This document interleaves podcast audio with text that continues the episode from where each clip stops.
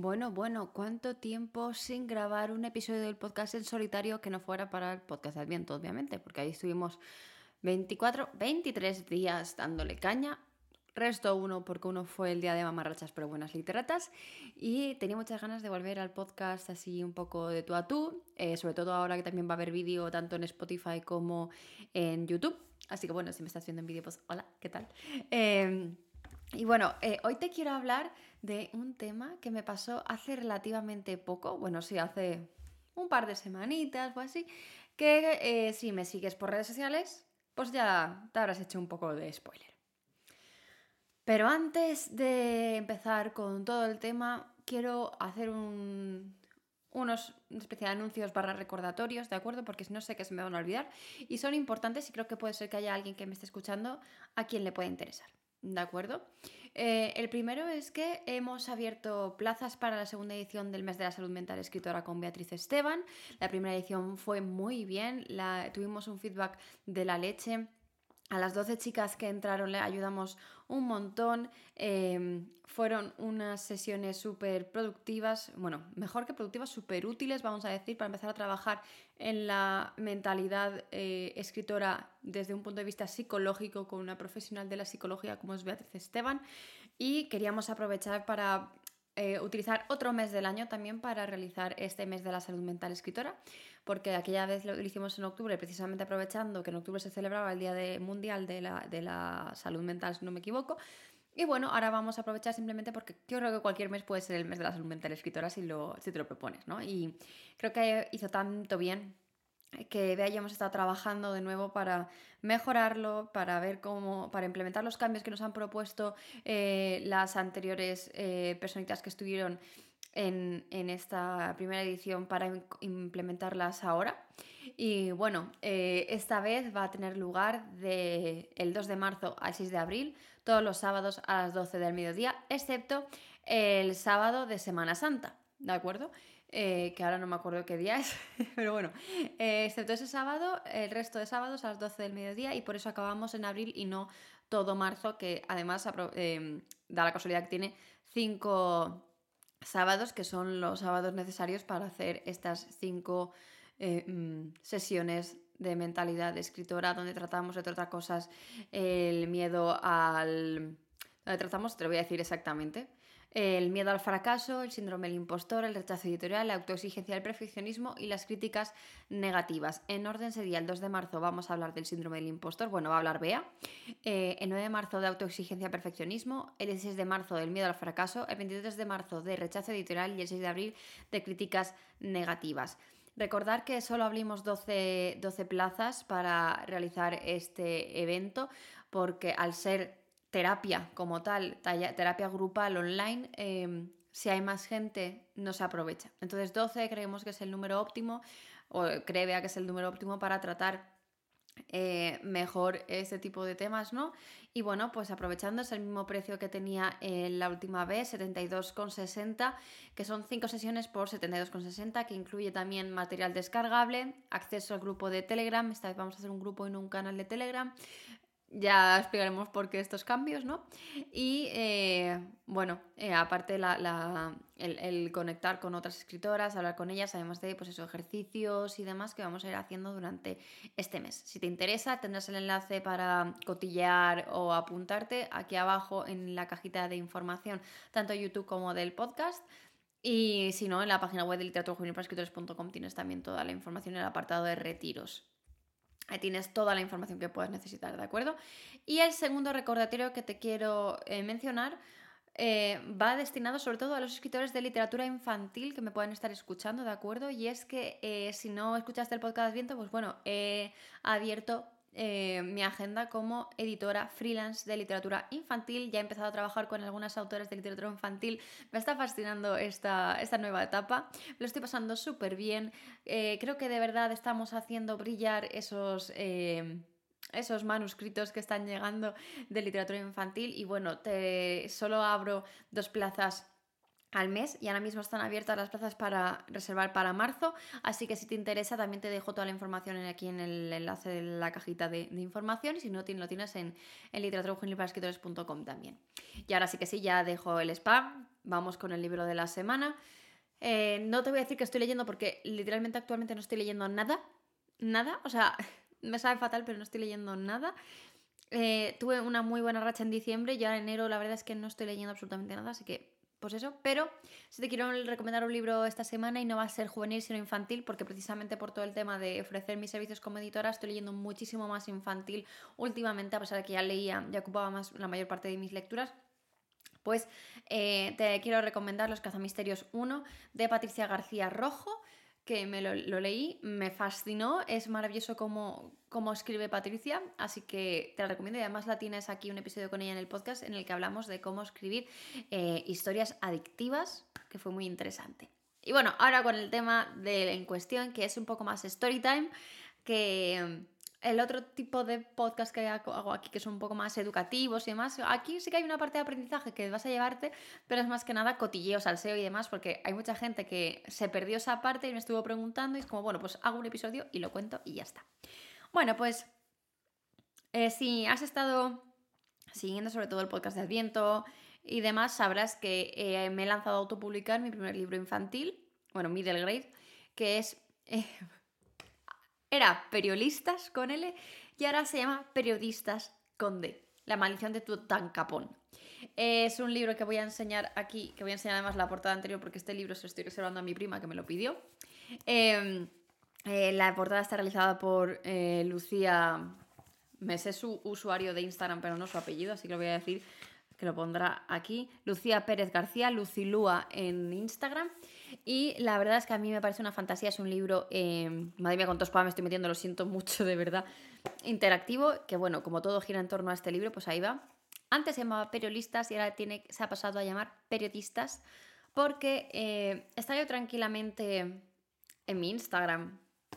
Eh, sí, sí, sí. Yo últimamente paso muy poco tiempo en Instagram porque porque no tengo tiempo y normalmente me gusta más, si tengo que pasar el tiempo en una red social, prefiero pasarla en TikTok. O sea, tengo más adiestrado al algoritmo y me muestra justo lo que quiero y ya está.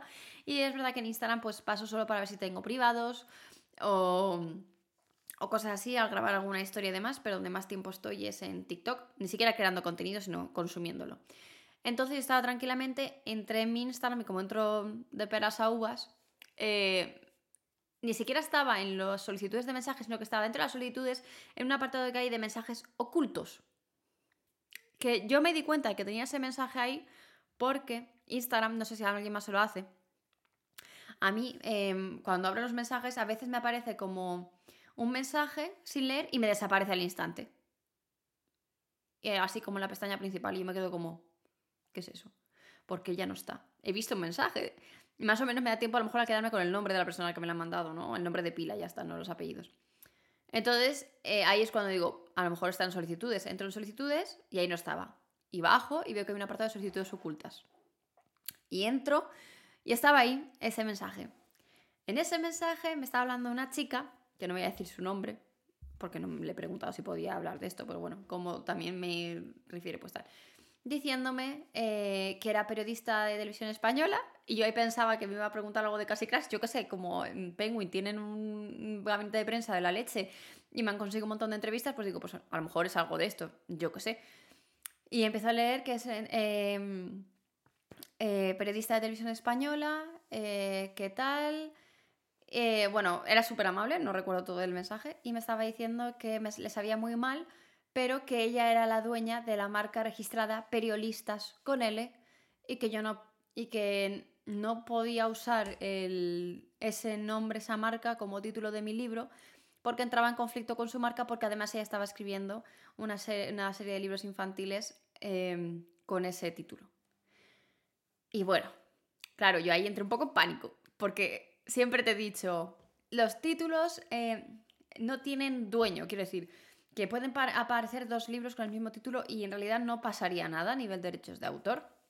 Pero es que esto no son derechos de autor, es que esto es una marca registrada, es totalmente distinto. Claro, yo le tuve que preguntar a Carmelo, porque Carmelo estudió Derecho en su día, y él me estuvo explicando que efectivamente la chica tenía razón. Oye, yo no iba a entrar en ningún conflicto, además la chica había estado súper amable, yo, no, yo odio meterme en problemas, ahora tengo problemas mucho más importantes para mí que el título de un libro, esto es así.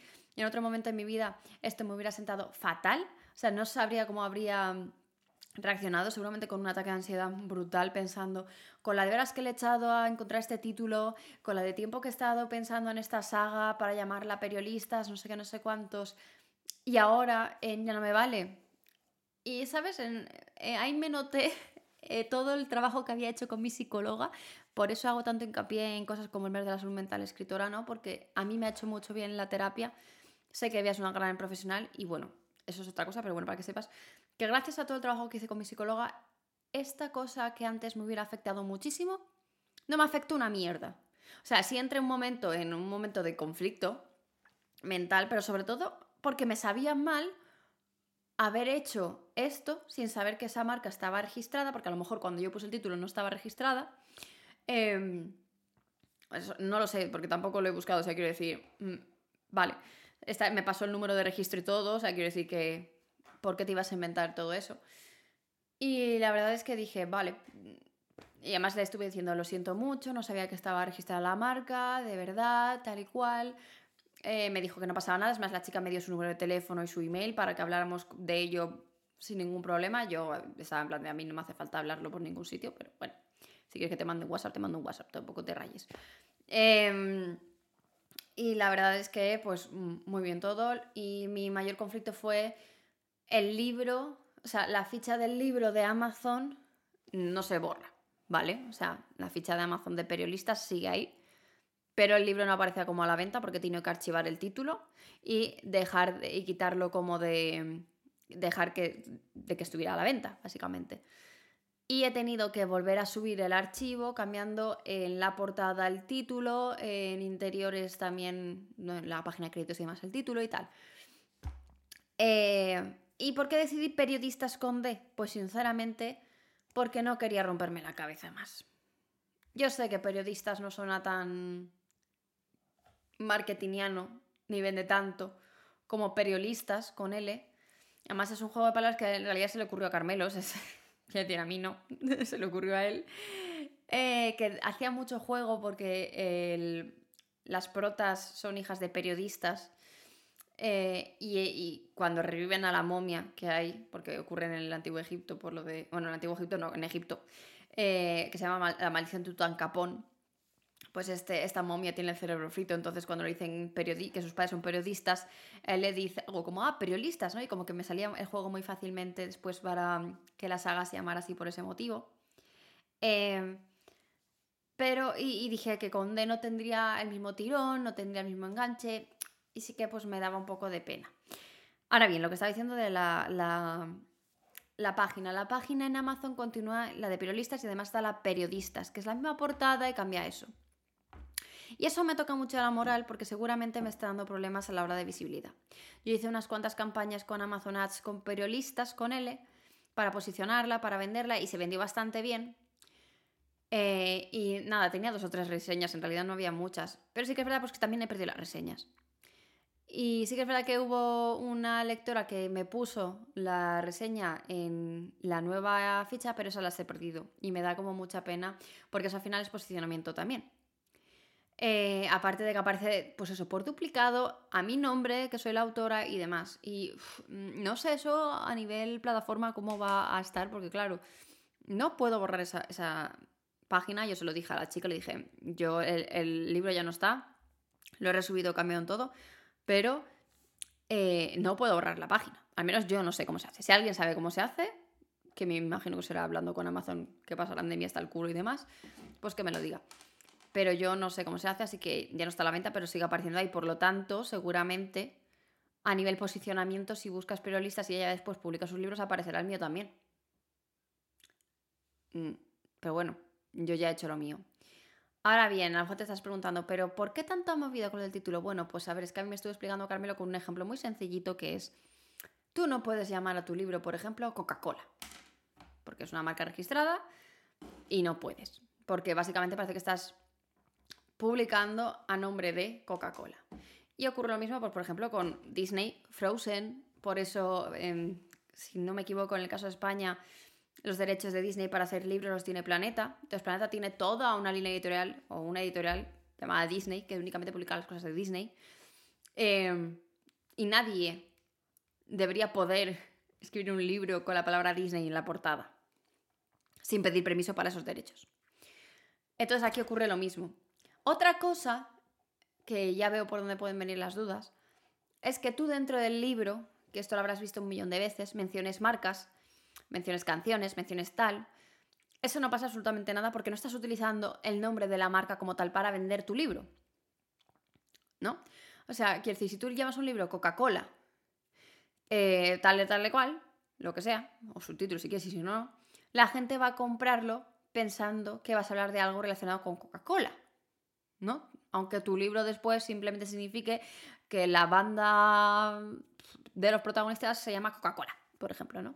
Y tú las llamas los Coca-Cola, yo qué sé. Em, es diferente porque estás aprovechándote de la marca para vender tu producto y esa marca no va a ver eh, ningún beneficio por esas ventas. No sé si me estoy explicando. En el caso de periodistas parece un poco más complejo de entender porque en realidad esta marca no es famosa. Prácticamente supongo que acabará de nacer, que estará en trabajo y demás. Entonces, eh, pero entiendo que si ella se gasta el dinero, que es un pastizal, lo registrando una marca, porque lo estoy mirando para literatura y para escritores, y demás, eh, no te mole que alguien esté vendiendo a nombre de tu marca sin tu ver nada de beneficio, ¿no? Y además encima vas a sacar tú también una línea de libros infantiles con ese mismo nombre, a ti te perjudica que haya otro, otro con el mismo nombre, encima que tú has registrado la marca precisamente para hacer estas cosas, ¿no? Entonces, por eso yo no entré en ningún conflicto de decir, eh, bueno, sí que dije, vaya mierda, porque es un, pues me gustaba. Pero bueno, eh, de esto se sacan, pues como siempre, alguna que otra anécdota, sobre todo para contarte por aquí por el podcast eh, también aprendizajes. Y otro aprendizaje pues es buscar en marcas registradas si vas a poner algún título, normalmente de una palabra. O sea, quiero decir, porque obviamente, pues, mm, leyenda de magia y cenizas, por ejemplo, eh, no sé si habrá alguna, no creo que haya ninguna marca que quiera llamarse leyenda de magia y cenizas, ¿no? Eh, así que, ya está, story time contado. Esa fue como la movida que hubo detrás del cambio de título. si tienes peques por casa a los que le puedan gustar libros interactivos, a partir de 7, 8 años, pues lo tienes para apoyarme un poquito este cambio. Ahora mismo no estoy en la mejor posición para poder hacer otra campaña de marketing con Amazon Ads como hice al principio, pero me gustaría hacerla para intentar posicionarlo mejor otra vez y demás, y que se sepa que ese es el libro bueno no el anterior. Pero ahora mismo estoy un poco jodida. Entonces, eh, vamos a dejarlo en stand-by y en ver cómo se va moviendo poquito a poco. Y nada, hasta aquí el episodio de hoy. Espero que al menos te haya gustado el salseo, que hayas estado, pues no sé, al menos con un bot de palomitas o algo disfrutándolo. Te recuerdo lo del mes de la salud mental escritora, que si te interesa tienes toda la información aquí abajo, que de verdad, sin la terapia y sin, eh, sin todo este trabajo mental, yo esto me lo hubiera pasado fatal, hubiera tenido un ataque de ansiedad brutal. O sea, no os hacéis una idea, no os hacéis una idea de lo mal que yo estaba antes a nivel salud mental y lo bien que estoy después de haber trabajado prácticamente año y medio con mi psicóloga. Y yo sé que este mes no es la salvación, no vas a salir curada al 100% de todo lo que te pasa, pero sí te va a dar los primeros pasos para empezar a trabajar en tu salud mental bien. Y nada más, ahora sí que sí, cerramos y nos escuchamos una vez más la semana que viene. Adiós.